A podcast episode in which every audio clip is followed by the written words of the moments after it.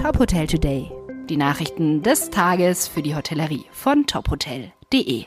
Dieser Podcast wird Ihnen präsentiert von HAP, Tabletop für die gehobene Tischkultur. Mein Name ist Maximilian Hermannsdörfer. Das Hotel Wilmina in Berlin ist zur Hotelimmobilie des Jahres 2022 gekürt worden.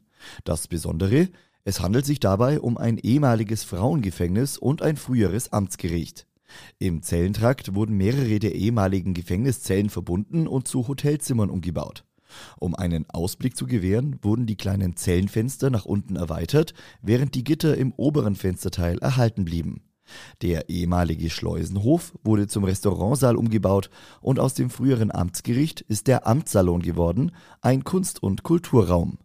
Das Hotel überzeugte die Jury vor allem durch die 180-Grad-Drehung der vorigen Nutzung in ein wohnliches, mit Liebe zum Detail ausgestattetes Hotel und Restaurant mit Ausstellungsfläche für Kunst. Der Deutschlandtourismus hat in diesem August erstmals das Niveau von vor der Corona-Krise erreicht.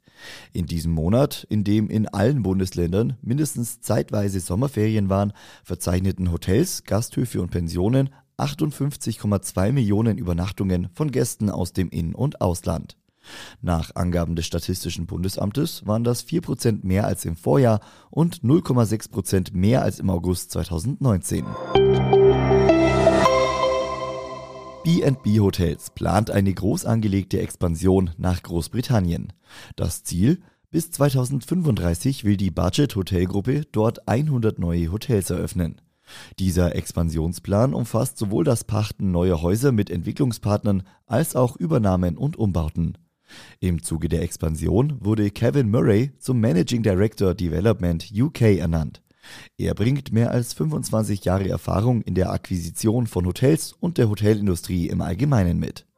Weitere Nachrichten aus der Hotelbranche finden Sie immer auf tophotel.de. Dieser Podcast wurde Ihnen präsentiert von HAP, Tabletop für die gehobene Tischkultur.